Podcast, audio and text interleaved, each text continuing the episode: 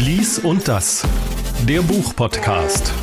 Hallo und grüß Gott aus München. Hier ist Larissa Vassilian und mir gegenüber sitzt. Gegenüber digital meinst du? Mein Name ist Ja, Christian Thees. Ich sitze in Baden-Baden. Wir haben etwas ganz Neues vor, das es noch nie gab, einen Bücherpodcast. Krass. Warum machen wir jetzt noch einen Bücherpodcast, fragen sich vielleicht einige. Wie können wir das beantworten? Wir sind auf jeden Fall begeisterte Leser. Wir beide machen sonst irgendwas mit Medien und wollen unsere Begeisterung für bestimmte Bücher mit euch einfach teilen. Denn es gibt ja ein Meer von Büchern, wenn du in eine Buchhandlung gehst. Ich gehe deshalb schon nie auf die Frankfurter Buchmesse, weil ich damit nicht umgehen kann, weil es mich erschlägt und dann mache ich komplett zu.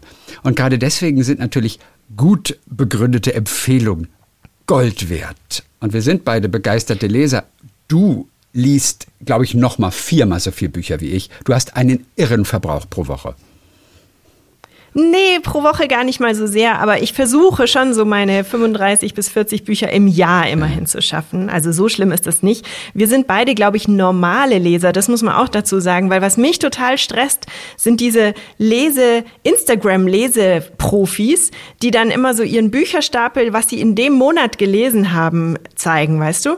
Und dann sind das so unglaublich viele, dass ich ein wahnsinnig schlechtes Gewissen kriege, weil ich halt nicht so viel lese, sondern wir sind einfach, wie du sagst, lesebegeistert. Wir sind keine Literaturkritiker.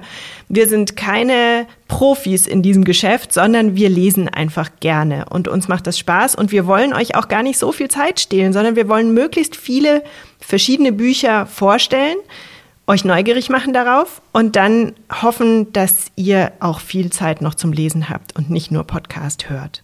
Und wir haben jeweils einen großen Buchtipp von uns beiden dabei. Da wollen wir euch für ein Buch gewinnen. Wir haben kleine Tipps auch dabei, die von euch kommen. Wir haben qualifizierte BuchhändlerInnen aus ganz Deutschland dabei mit ihren Tipps. Und wir haben nicht nur die Neuerscheinungen, sondern wir haben auch ein paar von den älteren Büchern, die trotzdem wert sind, gelesen zu werden und die man nicht vergessen sollte. Also insofern eine gute Mischung hoffentlich, dass für jeden was dabei ist. Und all diese Sachen werden wir dann natürlich auch so aufschreiben, dass ihr äh, die Büchertipps dann auch wirklich nachlesen könnt und hoffentlich einen Mehrwert habt. Wir sprechen auch mit Bestseller-AutorInnen, von denen wir auch einen Tipp bekommen. Heute wird das zum Beispiel Melanie Rabe sein, die Thriller-Autorin, die eigentlich selbst eine Schisserin ist. und halt, was uns sonst noch auffällt und begeistert. Ich habe zum Beispiel eine große Liebe für Graphic Novels, die viele gar nicht so auf dem Schirm haben. Oder aber auch Gedichte tatsächlich. Es gibt so tolle, zugängliche, originelle, auch moderne Gedichte. Und ich weiß, die begeistern im Prinzip so gut wie alle. Nur Niemand kennt diese Gedichte, weil Gedichte immer auch so ein bisschen so eine krasse Nische ist. Völlig zu Unrecht. Und ich habe wirklich von beidem schon viele Menschen auch begeistern können. Deswegen habe ich eine große Hoffnung und bin sehr optimistisch, dass das auch hier klappt. Jetzt haben wir uns viel vorgenommen. Ich glaube, wir sollten jetzt einfach mal starten, oder? Wir starten mit unseren ersten Sätzen. Ne? Also wir haben ja zwei große Bücher mitgebracht. Was ist dein erster Satz? Mein erster Satz ist, mühsam kämpfte sich im nächtlichen Schneetreiben ein roter Toyota Corolla auf der Passstraße um die Haarnadelkurven. Sehr schön, gefällt mir. Hast du gleich ein Bild vor Augen, oder? ja, es ist gut, ist gut. Mein erster Satz ist, Clementine ist ein kräftiges kleines Mädchen. Ach, süß. Clementine ist ein kräftiges kleines Mädchen. Ein kräftiges Ein französischer Mädchen. Name auf jeden Fall. Okay. Dann äh, verrat uns doch gleich, aus welchem Buch dieser erste Satz Ja. ist und worum es da geht. Ich habe dabei ein Buch, das heißt Unerschrocken von Penelope Bagieux. Penelope Bagieux zeichnet, sie ist auch Illustratorin und erzählt in ja einer Art Graphic Novel in diesem Fall 30 außergewöhnliche Biografien von Frauen, die sich über gesellschaftliche Zwänge hinweggesetzt haben, die auch von der Weltgeschichte so ein bisschen vernachlässigt wurden, vielleicht gar nicht so so viel Aufmerksamkeit bekommen haben, wie sie eigentlich verdienen. Und sie hat 30 dieser Biografien hier in diesem Buch zusammengefasst und jede einzelne hat einen großen Unterhaltungswert. Da gibt es zum Beispiel Josephine Baker, die schwarze Tänzerin und Sängerin, die gerne auf ihren Bananenrock reduziert wird, die aber für Frankreich Spionin in der Resistance war. Und als sie später keine Kinder bekommen konnte, da hat sie ein großes Schloss gekauft und hat jede Menge Kinder aus der ganzen Welt adoptiert. Außerdem hatte sie einen Geparden, der bei ihr im Bett geschlafen hat. ich fand es schon mal, ich fand es aber schon mal wunderbar. Und in einem wirklich ganz wunderbaren Comic-Stil wird jeweils so ein Leben im Schnelldurchlauf erzählt mit allen entscheidenden, besonderen, oft auch kuriosen Momenten. Und sie ist nicht nur eine großartige Zeichnerin, auch wirklich eine wunderbare Erzählerin. Jedes Bild hat dann einen erzählenden Satz und noch meist irgendeinen gesprochenen Kommentar im Bild. Also Clementine zum Beispiel, ja, die ein kräftiges kleines Mädchen ist, ist übrigens die Dame mit Bart. Der wuchs schon als kleines Mädchen Bart und sie wurde später zu einer Rummelattraktion. So, und du siehst sie natürlich so als Säugling im ersten Bild und im zweiten Bild heißt es dann, weil sie ja ein kräftiges kleines Mädchen ist, praktisch, wenn man seinen Eltern, vogesischen Bauern, ein wenig zur Hand gehen möchte. Und dann siehst du, wie die kleine Clementine auf einem Stoppelfeld auf die mit Misthake arbeitenden Eltern zuläuft und eine Kuh auf ihren Schultern trägt und sagt, wo soll die hin, Papa? Und du fängst gleich schon wieder zu lachen und denkst, wie krass, was ist das wieder für eine zauberhafte Idee? Wie viele von den Frauen kanntest du denn da so ungefähr? Äh, vielleicht also, fünf oder sechs oder sieben. Ah, okay. Vielleicht sind es aber auch also, doch mehr, aber die meisten kannte ich nicht. Eine, die ich vom Namen her kannte, das war auf jeden Fall Tove Jansson die finnische Zeichnerin, die die Mumins erfunden hat. Hast du die gelesen mal? Die Mumins? Ja, klar. Also ich, guck mal, natürlich. ich nicht. Und auf Tassen und Witzig. auf Tellern und überall. Weil du ein bisschen jünger bist als ich, glaube ich. Die, die Mumins habe ich, hab ich erst vor ein paar Jahren einfach mal so mitbekommen, aber ich bin mit denen definitiv nicht aufgewachsen. Okay. Ja, und diese Tove Jansson hat auch eine komplett irre Biografie. Beim Kunststudium in Paris zum Beispiel bekommt sie richtig deutlich zu spüren, dass Frauen da nicht gerade willkommen sind. Von den männlichen Kollegen hört sie Sätze wie, die Kunst muss aus dem Gemächt kommen, verstehen Sie. Mhm. Ja, und die Mumins, die hat sie sich ausgedacht, weil sie vom Zweiten Weltkrieg traumatisiert wurde und hat sich dann eben ausgedacht, diese Trollfamilie, die aus ihrem Haus vertrieben wird, als ein Komet ihr Tal zu zerstören droht. Und am Ende machen die Mummins sie weltberühmt, die Tove Jansson. Sie unterschreibt einen Vertrag und zeichnet sieben Jahre lang jeden Tag und wird darüber depressiv, weil sie eben nichts anderes mehr macht als das, auch vertraglich gebunden war. Interessant. Ich dachte immer, das wäre eine Französin gewesen. Siehst du mal wieder was gelernt. Eine Finne, ja, ja. ja Oder wir haben die, die, Rapperin Sonita haben wir dabei. Oder ein Mädchen, eine Frau, die heißt Temple Grandin. Das ist ein autistisches Mädchen, das am Ende die Viehhaltung in ganz Amerika revolutioniert hat. Und sie liebt wow. noch heute ihre Squeeze Machine. Das ist so eine Maschine, in der eigentlich Rinder von so beiden Seiten sanft festgeklemmt werden, sodass man sie impfen kann. Und Autisten so. leiden ja oft unter einer Reizüberflutung. Und diese Squeezebox hat sie total beruhigt und sie benutzt sie auch heute noch mit 75, 76, 77. Ja, spannend. Oder zum Schluss vielleicht noch, Terrell Bridges war das erste Mädchen, das ein Sportstudium in den USA bekommen hat. In einer Zeit, in der man gesagt hat damals, wenn Mädchen rennen, dann schadet das der Fortpflanzungsfähigkeit. So, und als sie dann endlich mitmachen durfte, musste sie auch noch fünf Sekunden hinter den Jungs starten. Und später ist sie Marathon-Weltrekord gelaufen. Ja. Na Mensch, tolle Geschichten. Ich, das ist aber auch ein gutes Witz, äh, Geschenkbuch, glaube ich. Ganz toll. Also Gerade wenn Weihnachten kommt um die Ecke, das lässt sich so wunderbar verschenken. Muss man ja auch nicht alles auf einmal lesen. Das ist eine wirklich mächtige Graphic Novel, sehr pointiert, liebevoll und witzig erzählt und gezeichnet und wirklich inspirierend. Und um zu sehen, wie Penelope zeichnet und diese Geschichten erzählt, einige Seiten einfach jetzt anschauen auf unserer Webseite liesunddas.com. Unerschrocken von Penelope Bagieux. 30 Porträts außergewöhnlicher Frauen.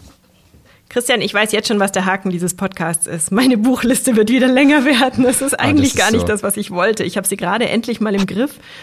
Aber man, äh, man kommt irgendwie nicht hinterher mit dem Lesen. Das ist wirklich schlimm. Aber so eine Graphic Novel hat man ja relativ schnell durch, und, oder? Und das ist auch das Schöne an Graphic Novels. Sie haben trotzdem ja. eine, eine Tiefe. Da ist unglaublich viel Kunst und Handwerk dabei. Ich liebe ja die, die auch wirklich etwas aufwendiger, toller gezeichnet sind. Und sie erzählen eben auch wie ein Kinofilm eine Geschichte. Deswegen lieben auch viele Filmemacher, Filmregisseure, lieben Graphic Novels, weil das Prinzip ja ähnlich ist. Ne? Und du musst da sehr virtuos vorgehen, um diese Geschichte auch wirklich toll zu erzählen. Es ist ja immer ganz interessant, wie man auf neue Bücher stößt. Einmal zum Beispiel durch solche Podcasts, wie wir ihn jetzt machen, aber natürlich auch über Instagram oder über irgendwelche Literaturtipps in Zeitungen oder im Radio. Und ich mache es immer so, dass ich an meinem Geburtstag so eine Tradition habe. Da gehe ich in eine mir total fremde Buchhandlung, also meistens so ganz kleine, jetzt nicht die großen Ketten, sondern eine kleine, feine Buchhandlung und lass dann einen Buchhändler oder eine Buchhändlerin mir Bücher rauspicken, fünf, sechs Stück. Und die gucke ich mir dann gar nicht an, sondern ich kaufe die blind. Nein. Ah, Du, du siehst die Cover auch noch nicht im Laden. Doch, die Cover sehe ich Okay, schon, aber schon. die fangen ja dann, das ist immer ganz nett, weil diese Buchhändler und Buchhändlerinnen mir immer anfangen dann zu erzählen, in dem Buch geht's darum und hierum und ich sage dann immer, das will ich gar nicht wissen, geben Sie mir einfach fünf, sechs Bücher, die Sie finden, die ich lesen sollte. Und ähm, ich muss sagen, das mache ich jetzt seit wirklich vielen Jahren schon und ich bin noch nie auf die Nase gefallen, sondern das waren immer Bücher, die ich glaube ich selber gar nicht so zur Hand genommen hätte. Ja. Also das war so außerhalb meiner typischen Bubble, die ich Mhm. sonst immer so greife. Aber das waren immer wirklich tolle Glücksgriffe. Alle fünf, sechs tatsächlich. Ja, Aber es also- muss doch mal ein Buch dabei gewesen sein, was dir gar nicht gefallen hat. Nee, gar nicht. Ich habe keines weggelegt. Ah, ich habe sie wirklich alle bis zum Ende gelesen und das werde ich auch gerne später noch erzählen. Es gibt auch Bücher, die ich weglege. Aber ähm, diese Bücher, die waren wirklich augenöffnend, weil sie mich so ein bisschen rausgeholt haben aus meinem üblichen Leseverhalten. Und deswegen hatten wir uns auch gedacht, wir nehmen hier nicht nur unsere eigenen Buchtipps, sondern wir lassen auch die Profis zu Wort kommen. Ich finde das so krass, dass du das machst, ganz ehrlich.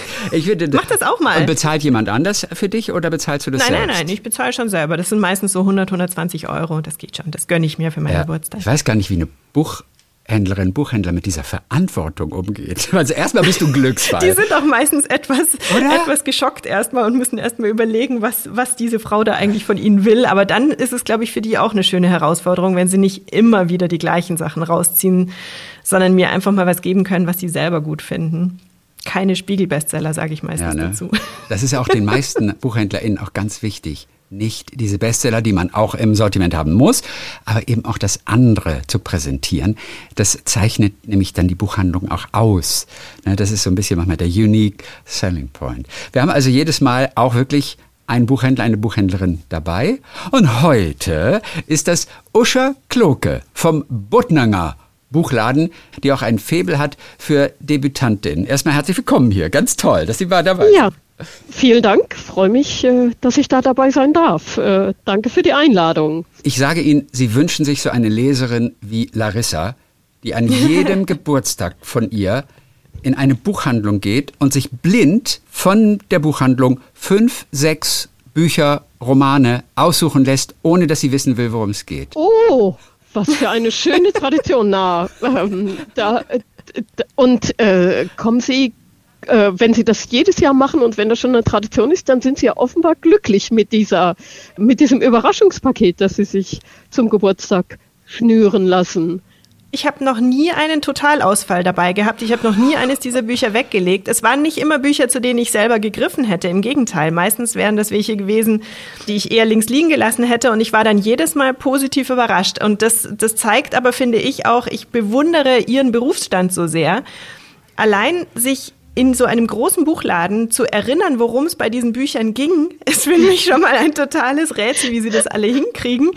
Ähm, weil ich weiß immer nur, das Buch hat mir gefallen und das Buch hat mir nicht gefallen. Aber wenn ich mir nicht Notizen gemacht habe, dann habe ich sofort wieder vergessen, worum es ging. Also das ist, finde ich, immer eine Hochleistung, wie sie das überhaupt schaffen, sich dann so schnell auf eine Leserin oder einen Leser im Laden einzustellen und denen die perfekten Bücher zu anzureichen. Also das ist wirklich toll. Ja. über Bücher, die einem gefallen haben, zu reden, das ist ja eigentlich das, was Buchhändlerinnen und Buchhändlern am allerliebsten ist. Was? Und äh, mit der eigenen Begeisterung anzustecken, das ist ja irgendwie der schöne Part unserer Arbeit. Es gibt ja auch noch andere Parts, aber das gehört ja zu dem Schönen in unserem Beruf. Und die Vorstellung, es kommt jemand rein und sagt, empfehlen Sie mir einfach fünf, sechs Bücher, ich habe heute Geburtstag und schnüren Sie mir die einfach zusammen. Na, also so ein Blind Date sozusagen zu äh, bewerkstelligen.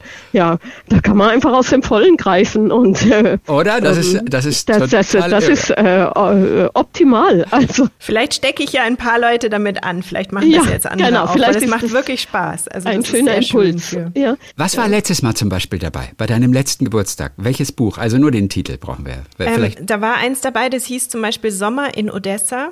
Weiß, die Odessa. Autorin Ja. Mhm. Genau. Ja.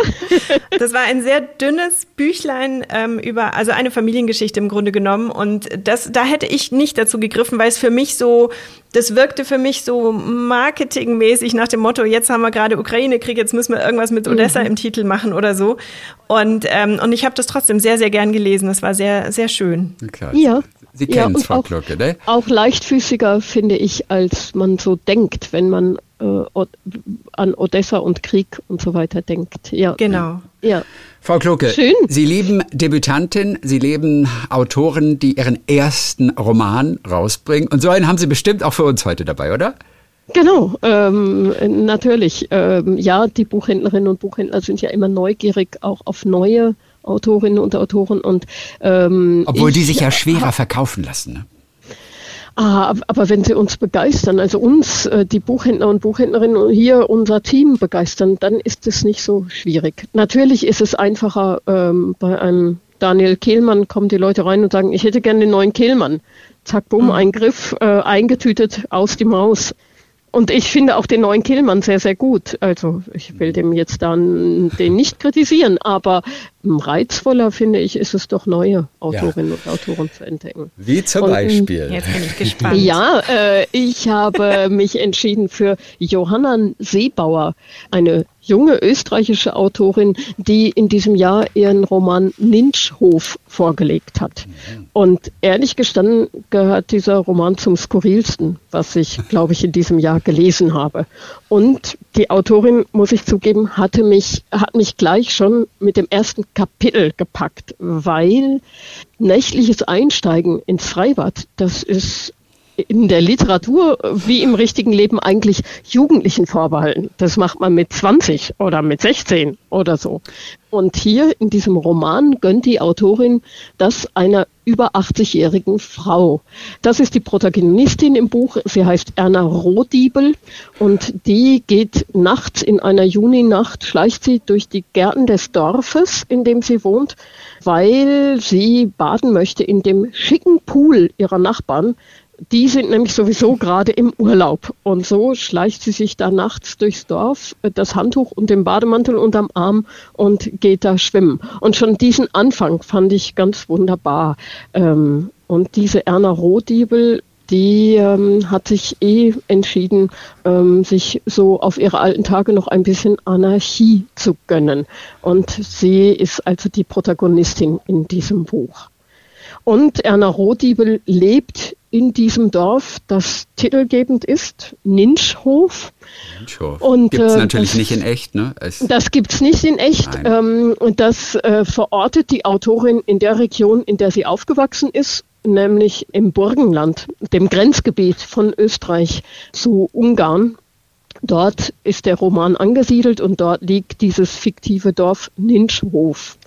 Und ähm, wie gesagt, Erna Rohdiebel, die sich, ähm, ja, die so ein bisschen anarchisch drauf ist, die, ähm, oder ein bisschen unab ein unabhängiger Geist, das ist es, vielleicht trifft es besser, die ist damit prädestiniert für eine Clique, die sich in diesem Dorf gerade formiert, bestehend aus dem Bürgermeister und einer kleinen Handvoll anderer Dorfbewohner, die nämlich haben beschlossen, ihr Heimatdorf wollen sie vor den grauslichen Entwicklungen und Zumutungen der Moderne schützen. Sie wollen sich nicht von Brüssel oder von Wien gängeln lassen. Sie wollen keine neuen Gesetzgebungen umsetzen müssen. Sie wollen aber auch kein WLAN und keine Online-Präsenz und was man alles so an den Start bringen muss, wenn man vor allem in so einem als, als kleines Dorf irgendwie wahrgenommen werden will. Das alles wollen sie nicht. Sie wollen ihre Ruhe. Und um das Dorf sozusagen aus dem Fokus der Aufmerksamkeit äh, zu rücken, fangen sie an, das Dorf zum Verschwinden zu bringen. Das ist ihr Ziel. Diese Fortschrittsverweigerer fangen dann systematisch an, zum Beispiel als erstes mal das Ortsschild zu demontieren, auf Wanderwegen alle Schilder, die auf das Dorf Ninschow hinweisen, die werden alle abgebaut. Im Netz löschen sie alles, was irgendwie auf das Dorf hinweist. Oder da habe ich beim Lesen so gedacht, das ist was für Leute, die zum Beispiel den Roman Was man von hier aus sehen kann. Äh, wer das gelesen hat, der könnte auch hier bei Ninschhof ganz glücklich sein. Mal, den ich ja total langweilig fand. Und ich kenne mehrere Freunde, Ah. die sind begeistert von diesem Buch. Und ich habe so Was man von hier aus sehen kann. Ja, ich habe Oh. Seite 100 habe ich durchgehalten und auch das Okapi tauchte natürlich schon auf, äh, das ja immer den Tod einer Person Ja. im Dorf vorher sieht. Und, äh, und ich bin da nicht reingekommen in das Buch. Sie sind da nicht. Äh, und ich kann Ihnen sagen, wir haben, also manchmal bekommen wir ähm, äh, als Buchhändlerinnen und Buchhändler nicht ein Leseexemplar vorab, sondern in dem Fall war es so, dass bei was man von hier aus sehen kann, gab es vorab ein Hörbuch für uns, damit wir uns vorab informieren können. Und wir haben das auf einer Autofahrt gehört und ehrlich gestanden eher unambitioniert habe ich gedacht, ach ja, komm, da hören wir mal schnell rein, ob das was ist.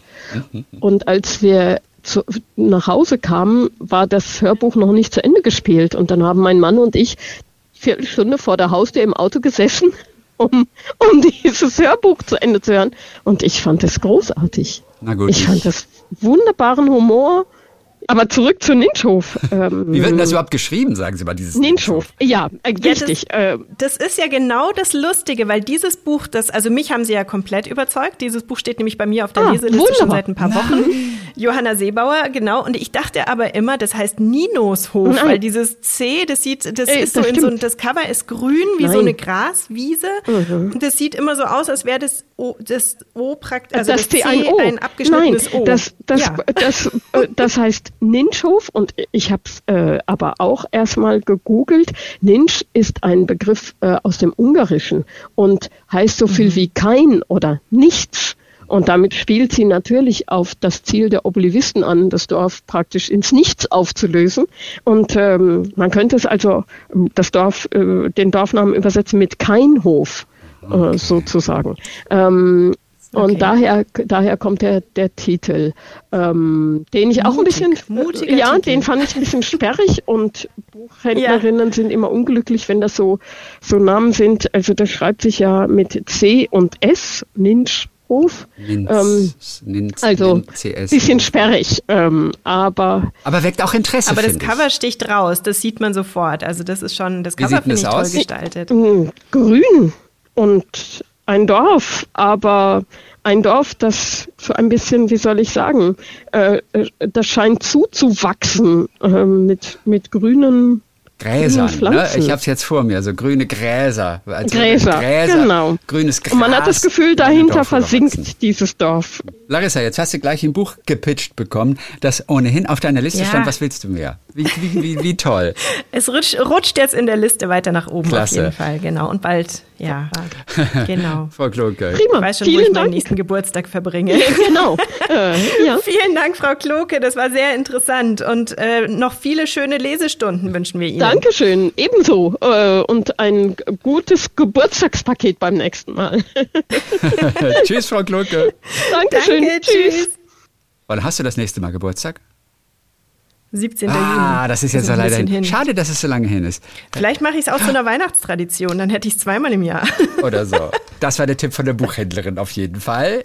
Larissa, Ja, das große. Buch, das Ja. du mitgebracht hast. Ich habe mitgebracht Königskinder von Alex Capu. Alex Capu ist ein Schweizer Autor. Ähm, lustigerweise steht im Buch, dass er 1960 geboren ist und in, der, in, in Wikipedia steht, dass er 1961 geboren ist. Aber irgend sowas um den Dreh rum.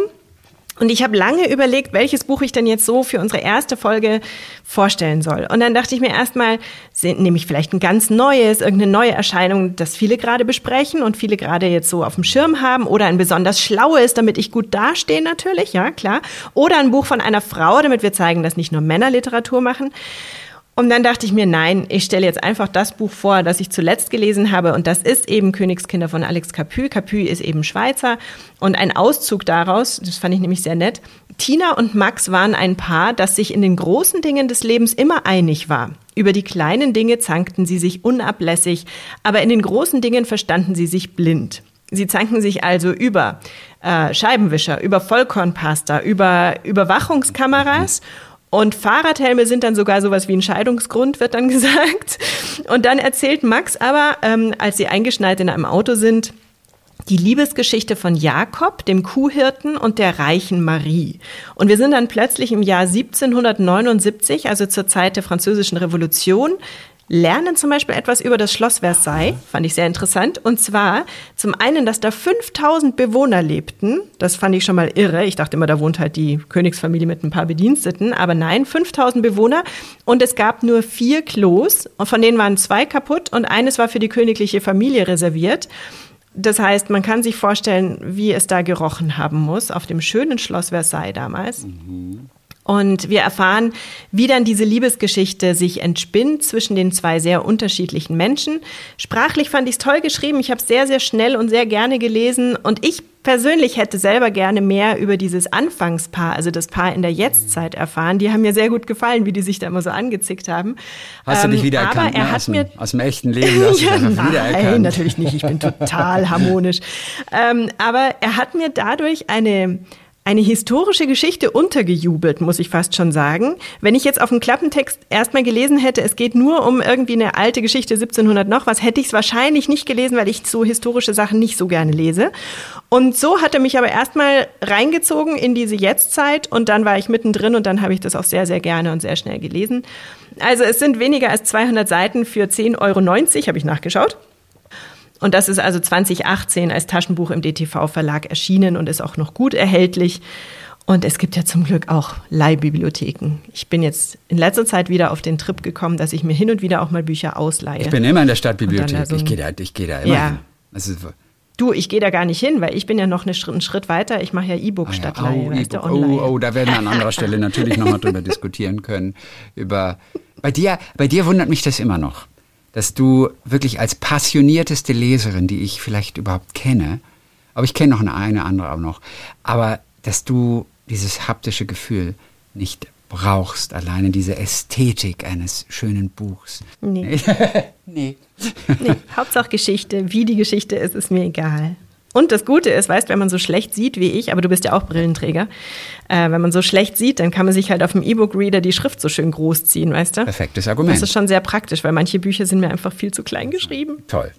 Wir sind beide über 40, Lesebrille. glaube ich, verraten. Larissa, Lesebrille. Le nein, lieber E-Book als Lesebrille. Lesebrillen, Larissa. Das könnte neuer Name werden, auch für dich. Wenn du, wenn du irgendwann mal einen Buchpodcast machst, weißt du, dann nenne ich doch einfach Lesebrillen, Larissa. Ja, klar, natürlich. Werde ich sofort machen. Neues Pseudonym. Okay, Alex Caputh, der sehr zugänglich ist, ne, von der Sprache her. Ich habe einmal, ja. Einmal ja, hier nicht absolut. Leon und Lena oder wie hieß das? Leon und Lena, glaube ich. Nee, Leon und Luisa. Nee, Leon und Louise, so hieß das Buch. Das habe ich von ihm mal gelesen. Las ich einfach auch ganz leicht und, und ganz toll. Ja, Alex Caputh. Ja. Ich werde mal gucken, ob ich noch mehr von ihm lese. Hat mir jetzt gut gefallen. Wir haben in jeder Folge auch einen interessanten, in der Regel bekannten Autoren, Autorin zu Gast, die ja auch alle selbst begeisterte LeserInnen sind und von denen wir auch ein paar Tipps bekommen. Und heute ist das Melanie Rave. Und Melanie ist bekannt für ihre Thriller Die Falle, Die Wahrheit, Der Schatten, Die Wälder. Zuletzt Die Kunst des Verschwindens habe ich letztes Jahr selber gelesen, fand ich sehr gut, habe ich sehr gerne gelesen, hat eine 2 bei mir bekommen. Ich gebe immer Schulnoten, aber da musst du dir nichts dabei denken, weil eine 1 kriegt so gut wie niemand. also das ist schon das Beste vom Besten, weil letztes Jahr hat bei mir niemand eine 1 bekommen. Also Hat insofern, irgendjemand mal eine Eins bekommen? Auch nur, irgend, auch Ja, nur ein einziges Mal. Welches schon. Buch? Welches Buch? Ähm, Ein wenig Leben zum Beispiel, A Little Life von Hanya Yanagihara, das hat eine 1 bekommen. Das Kennst, war einfach kennst du das, krass. Melanie? Ja, Aber- das kenne ich. Und sehr welche Schulnote Buch. kriegst du? Kriegst Es- von dir? Das ist eines der schwierigsten Bücher, ähm, was Ja. so eine Bewertung betrifft. Also ich bin eh, no offense, kein Fan von Schulnoten, wenn es um Kunst geht. Aber äh, wenn ihr mich zwingt, dann gebe ich dem wahrscheinlich eine zwei, weil es wahnsinnig unglaubwürdig ist, man es aber beim Lesen nicht merkt, weil es einen emotional so mitnimmt. Das ist sehr gut zusammengefasst, ja, das aber stimmt. es ist, ähm, es hat mich emotional richtig, richtig fertig gemacht. Es ist ein ganz, ganz hartes, aber ergreifendes Buch. Liest ich. du denn viel, Melanie? Ich lese total viel. Ich würde allerdings gern noch mehr lesen, einfach weil ähm, ich oft Schwierigkeiten habe zu lesen, während ich selber schreibe, was ja was ja oft so ist. Und ähm, ich lese aber trotzdem viel und ich versuche tatsächlich meinen Output auch noch weiter zu erhöhen, indem ich auch permanent noch beim Spazierengehen oder beim Aufräumen Hörbücher höre. Melanie ist gerade aus Toronto zurückgekommen. Hast du den Jetlag schon wieder weggeschlafen? ja, ich habe es ganz gut weggesteckt, aber ich musste tatsächlich erst mal zehn Stunden am Stück schlafen. Schlaf ist mir sehr wichtig. Und ähm, ich war tatsächlich so ein bisschen müde, weil direkt davor war Frankfurter Buchmesse und da hat man eh schon so ein kleines Schlafdefizit angesammelt und dann, ähm, dann war das noch und ich kann im Flugzeug immer nicht schlafen und, und so. Ja. Dafür aber lesen. Und Melanie hat viel geschrieben, auch bevor sie Bestsellerautorin wurde, ohne Erfolg erstmal zunächst, hat sich aber vom Schreiben nie abbringen lassen. Und ich erinnere mich noch, als wir mal miteinander gesprochen haben, Melanie, als der tolle Anruf kam, dass die Falle endlich verlegt wird. Tatsächlich warst du total überfordert. Übersprungshandlung und hast erstmal einen Eimer Farbe geholt. Stimmt, das weißt du noch. Ja, ich habe da tatsächlich meine Wohnküche rosa gestrichen. Ich hatte einen Eimer Farbe noch von einem anderen Projekt und irgendwie war ich so außer mir, dass ich emotional nicht so richtig wusste, wohin mit mir. Ich war auch allein zu Hause. Und dann habe ich erstmal eine Wand gestrichen. Das war wirklich so eine, man denkt ja immer so, Übersprungshandlung gibt's in echt nicht, aber doch, die gibt es tatsächlich. Ja. Also das war relativ spektakulär. Ich war auch nachher mit der Küche gar nicht so zufrieden, aber ich habe es dann erstmal wie so ein Mahnmal so gelassen. ein freudiges ja. Mahnmal. Nachdem man zehn Jahre auf diesen Anruf wartet und dann erstmal äh, Panik, Wand streichen. Genau so war das, ja. Ja, ich bin jetzt neugierig geworden, was die Hörbücher angeht, muss ich gestehen. Ähm, was hörst du denn da gerne oder worauf achtest du da vor allem? Oh, also A, höre ich gerade ein ganz, ganz tolles Hörbuch, das höre ich gerade zu Ende. Das ist von Andreas Pflüger, fantastischer deutscher Thriller-Autor, vielleicht mein Liebster, der schreibt so ganz, oft so ganz schnelle Agenten-Thriller und so, aber immer mit ganz viel Herz und ganz tollen Charakteren und einer unglaublichen Sprache. erscheint bei Surkamp. Und ich habe gerade das Neue von ihm gehört, das heißt, wie Sterben geht. Es geht um eine ah. deutsche Agentin auf der Höhe des Kalten Krieges.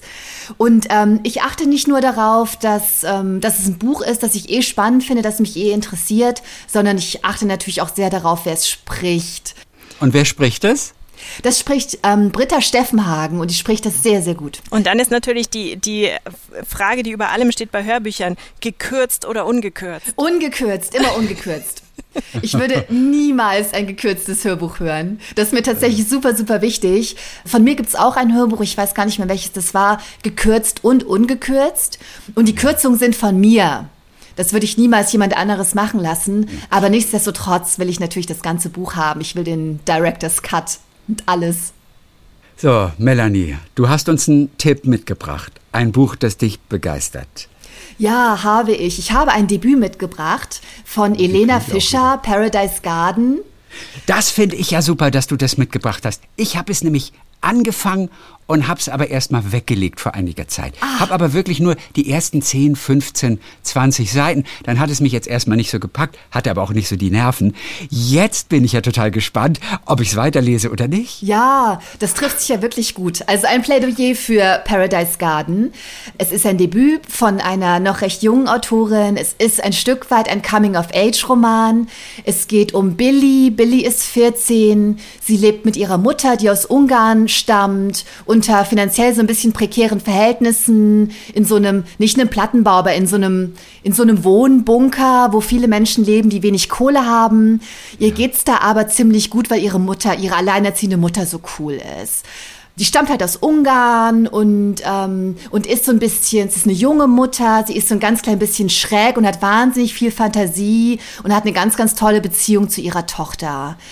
Und das Buch beginnt aber damit, dass Billy, und das hast du wahrscheinlich gerade so noch gelesen, auf der Beerdigung ihrer Mutter ist. Ihre Mutter ist gestorben. Mhm. Wir wissen erstmal mhm. nicht woran und unter welchen Umständen, aber sie ist gestorben.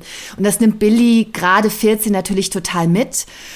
Und kurz bevor die Mutter gestorben ist und Billy und sie zusammen eigentlich ein sehr schönes Leben hatten, obwohl das Geld immer knapp war. Und sie machen dann so süße Sachen, wie sie machen immer bei Preisausschreiben mit, um Geld zu gewinnen und gewinnen dann eine kleine Summe und überlegen dann, wofür sie das ausgeben und wohin sie in Urlaub fahren könnten und haben natürlich nicht genug Geld dafür, das zu machen, aber stellen sich das immer vor.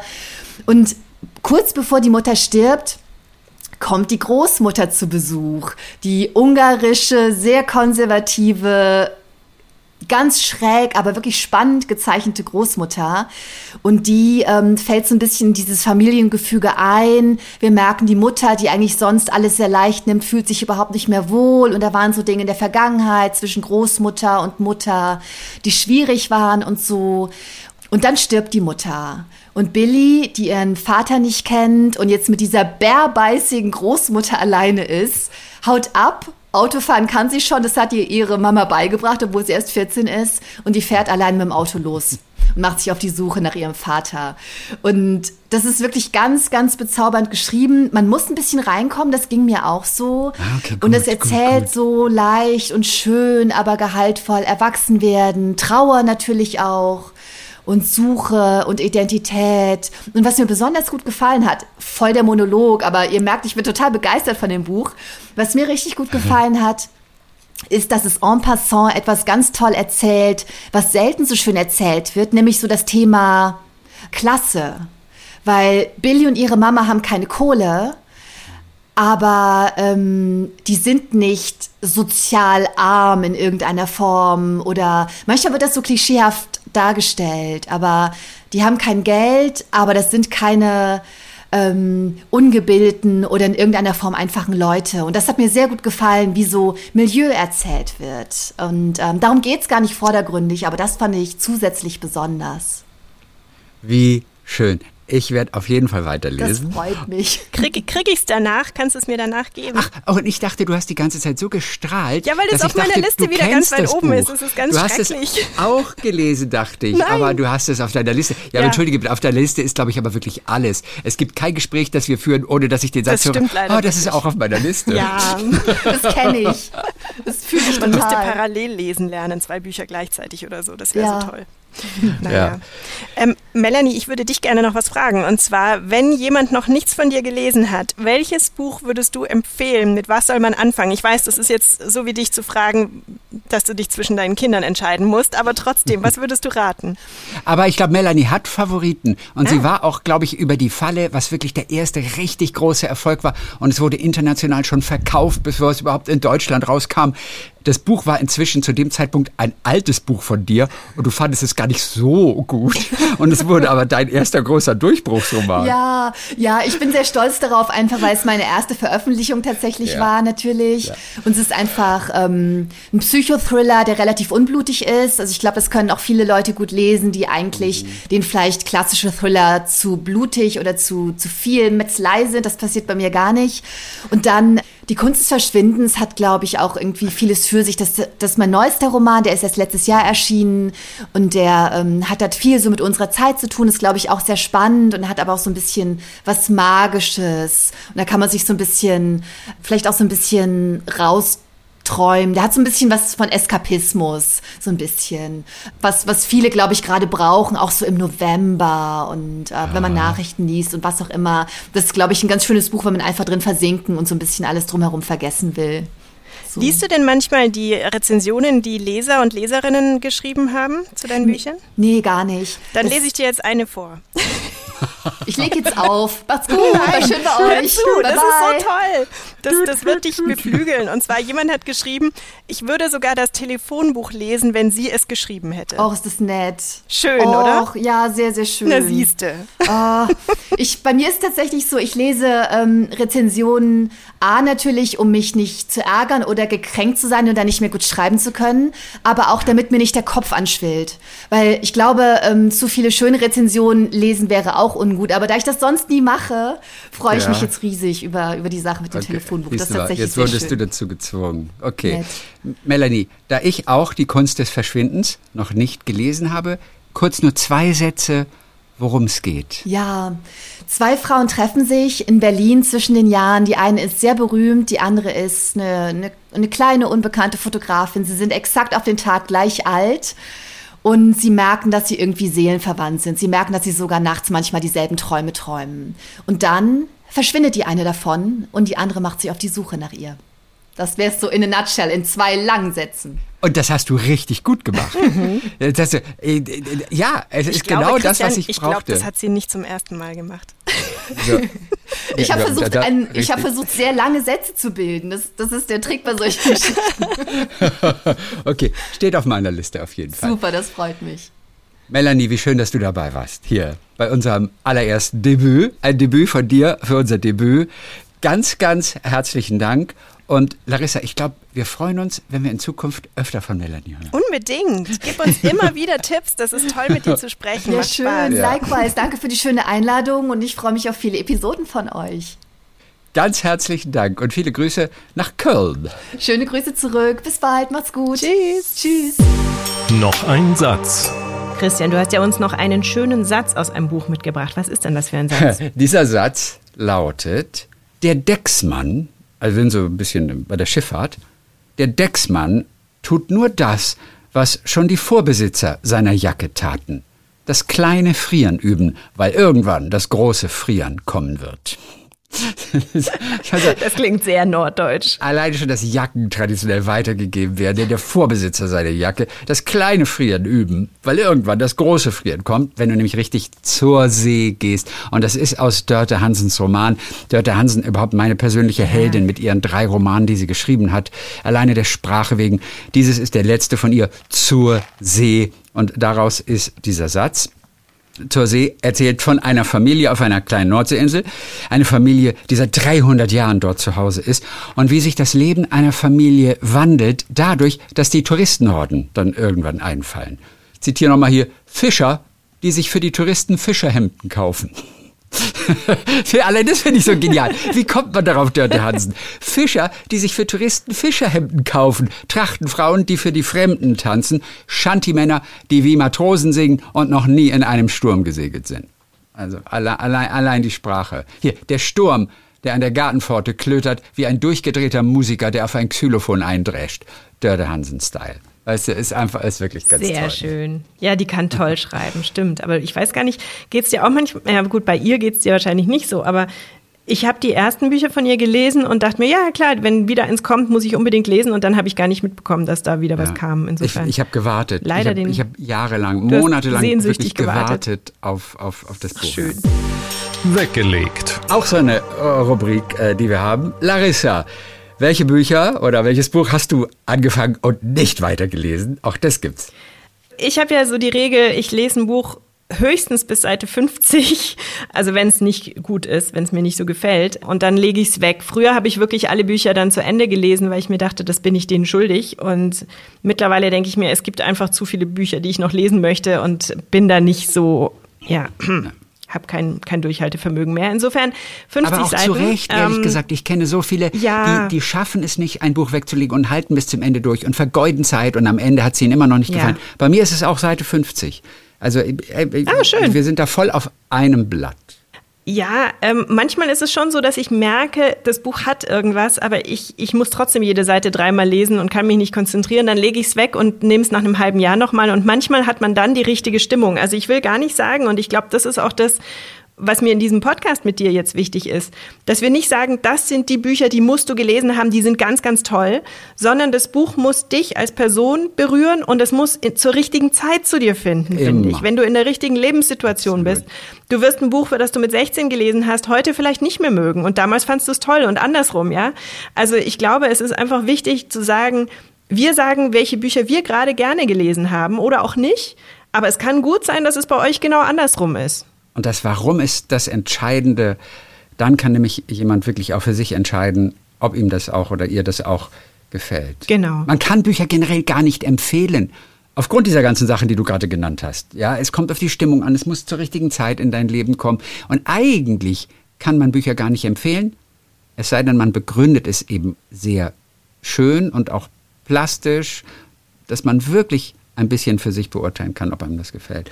Und welches hast du weggelegt? Ja, ich habe zwei weggelegt. Und zwar hatte ich mir in Aachen ein Buch gekauft, das momentan so ein totaler, also das siehst du überall und das ist einfach sehr hübsch gewesen. Es hat ein bisschen geglitzert und Elstermäßig habe ich dann zugegriffen. Das heißt Before the Coffee Gets Cold von Tashikatsu Kawaguchi. Und das ist eine Zeitreisegeschichte, um verlorene Liebe zurückgewinnen, zu gewinnen. Und das war mir einfach zu abgehoben. Das war so, also was, das werdet ihr dann hoffentlich im Laufe der Zeit merken, was mich total triggert, was ich gar nicht mag, ist, wenn Bücher so wahnsinnig konstruiert sind. Und deswegen habe ich auch das zweite abgebrochen. Und das heißt, und das ist wunderschön, also du merkst, ich gehe nach den Covern. Das heißt, die blaue Grenze von Konstantin Ferstl im Rowold Verlag jetzt gerade erschienen. Das ist ein Mann, der hat das Literaturstipendium der Stadt München bekommen.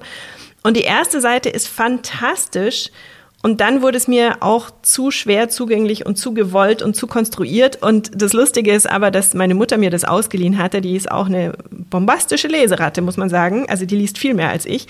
Und sie ist unglaublich begeistert von diesem Buch. Und jetzt habe ich noch einen, einen äh, Bekannten bei Facebook, der hat es gerade gepostet, dass er es auch gerade liest und es fängt so toll an. Und jetzt habe ich schon wieder, jetzt zweifle ich schon wieder an mir und denke mir, okay, vielleicht muss ich es doch noch würd, mal irgendwie. Jetzt würde ich es auch gerne lesen. Ich würde es gerne lesen. Alleine nur, ja. weil es anderen gefällt und dir nicht. Also vielleicht, vielleicht kommt es doch noch mal auf meinen Stapel. Aber es gibt ja diesen Spruch, dass Bücher kaufen und Bücher lesen zwei völlig unterschiedliche Hobbys ja. sind.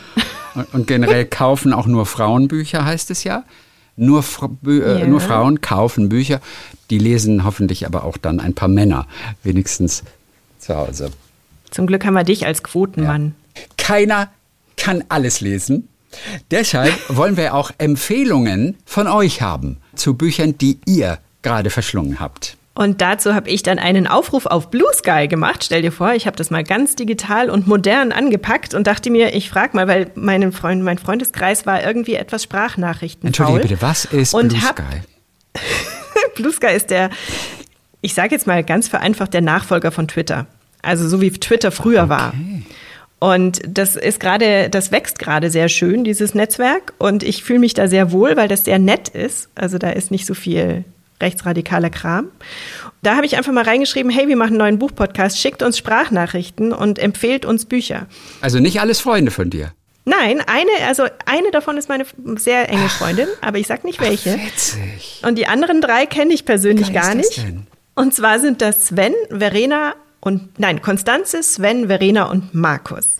Hallo, ich bin Konstanze und ich lese gerade Kleine Probleme von Nele Polacek und ich bin angespannt. Sehr. Denn es ist der 31. Dezember und der Protagonist Lars hat noch etwas zu erledigen. Also alles.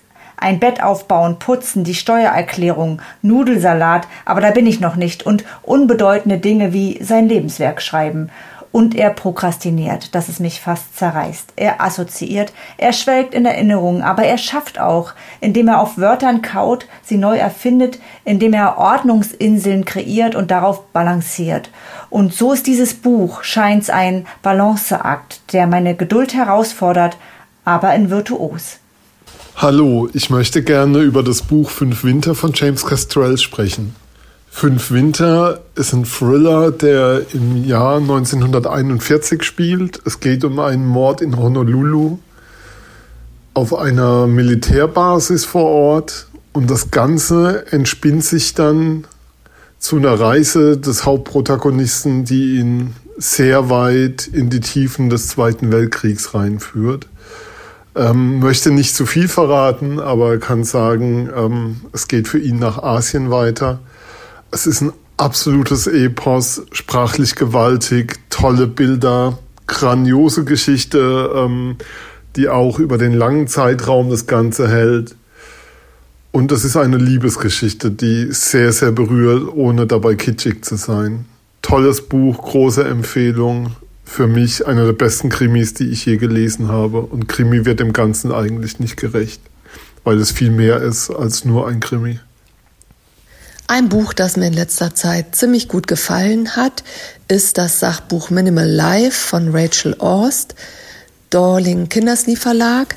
In dem Buch erfährt man, wie man sich besser auf äh, das Wesentliche beschränken kann. Also man äh, erfährt Tipps, ähm, wie man sich von Überflüssigen trennt, wie man sich besser organisiert, seinen Geist entrümpelt, wie man überhaupt sein Leben vereinfacht. Da gibt's viele Listen drin und einfach sehr viele wertvolle Tipps. Und ich freue mich drauf, die demnächst umzusetzen. Das Buch, das mich dieses Jahr am meisten fasziniert hat, ist Die Möglichkeit von Glück von Anne Rabe. Als ein im Westen Geborener, der einen Freund hat, der ähnlich wie Anne Rabe kurz vor dem Fall der Mauer in der DDR geboren wurde, hat sie mir mit ihrem Buch eine eigene Welt eröffnet, die Welt zu sehen, wie die Geschichte der DDR, die eigene Vergangenheit der Familie und die Aufarbeitung dessen literarisch verfasst wird. Großartig. Sehr schön. Das letzte Buch steht leider auch schon auf meiner Liste. Ähm, leider sage ich einfach nur, weil ich nicht hinterherkomme. Und das stand nämlich auf der Shortlist vom Deutschen Buchpreis 2023. Hat ihn dann nicht bekommen, aber ist deswegen auch sehr bekannt geworden, glaube ich. Ja, abs absolut. Und, und ich glaube, Verena war deine Freundin. Ja, oder? Verena ist meine liebe Freundin, genau. Habe ich mir gedacht. Das hat mich auch besonders interessiert. Genau, also das war jetzt kleine Probleme von Nele Polacek. Dann hatten wir Fünf Winter von James Kestrel. Minimal Life von Rachel Ost. Und Die Möglichkeit von Glück von Anne Rabe. Abgelenkt. Man schafft ja nie so viel zu lesen, wie man eigentlich möchte. Was hat dich vom Lesen abgehalten? Du. Nein, also ich, ich muss es ausführlich sagen. Also zum einen du ähm, und zum anderen aber auch etwas, was du schon seit der, ich glaube seit Beginn der Pandemie gemacht hast. Und zwar hast du ein paar Mal in deinem anderen Podcast erzählt, dass du fanatischer Bergdoktor-Gucker geworden bist in der Pandemie mit deiner Familie. Und ähm, ich hatte letztens, als wieder so unglaublich schreckliche Nachrichten kamen aus der ganzen Welt und ich nur mir gedacht habe, ich, ich pack das jetzt alles nicht mehr und das ist alles so schrecklich und ich will mich jetzt in so eine heile, schöne Welt reinflüchten für ein paar Stunden. Und dann dachte ich mir, ah, der Christian hat doch damals was vom Bergdoktor gesagt. Und Aber Bergdoktor ist nix heil in der Welt. doch.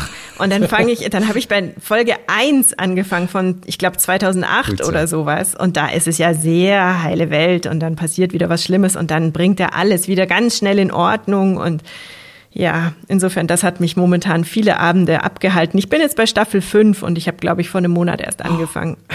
Boah, hast du es gut. Du hast noch so viel vor dir und es wird wirklich besser und besser und besser. Ich beneide dich fast darum, Ja? dass du das jetzt noch alles vor dir hast, denn die Drehbücher sind wirklich unterschätzt, die sind toll, die Darsteller sind perfekt in ihren Figuren. Also es ist eine wahnsinnig runde Serie. Ich bin echt überraschenderweise auch für mich großer Fan geworden. Und noch ein Gedicht. Von Michael Augustin. Der ist Autor, Dichter aus Bremen, der sehr originelle, zugängliche Gedichte schreibt. Von ihm ist zum Beispiel das, äh, das Gedicht oder Miniatur, könnte man es auch nennen, Brille. Das heißt einfach, im Haus des toten Dichters werden seine 36 Brillen zur Schau gestellt. Richtig sehen konnte er durch keine, aber das wusste nicht einmal er, der noch heute gerühmt wird für seinen Weitblick. Das ist von Michael Augustin, so eine, so eine kleine Miniatur, da habe ich ihn kennengelernt. Und es gibt ein ganz neues Buch von ihm. Das ist so ein ganz kleines Format mit ausgewählten Miniaturen und Gedichten. Und einige Gedichte sind auch zum Thema Schreiben. Wie das hier. Und das heißt einfach Schreib. Schreib uns doch bitte ein Gedicht, mit dem man durch die Woche kommt, an dem es immer was zu knabbern gibt. Am Montag schon und noch am Freitag.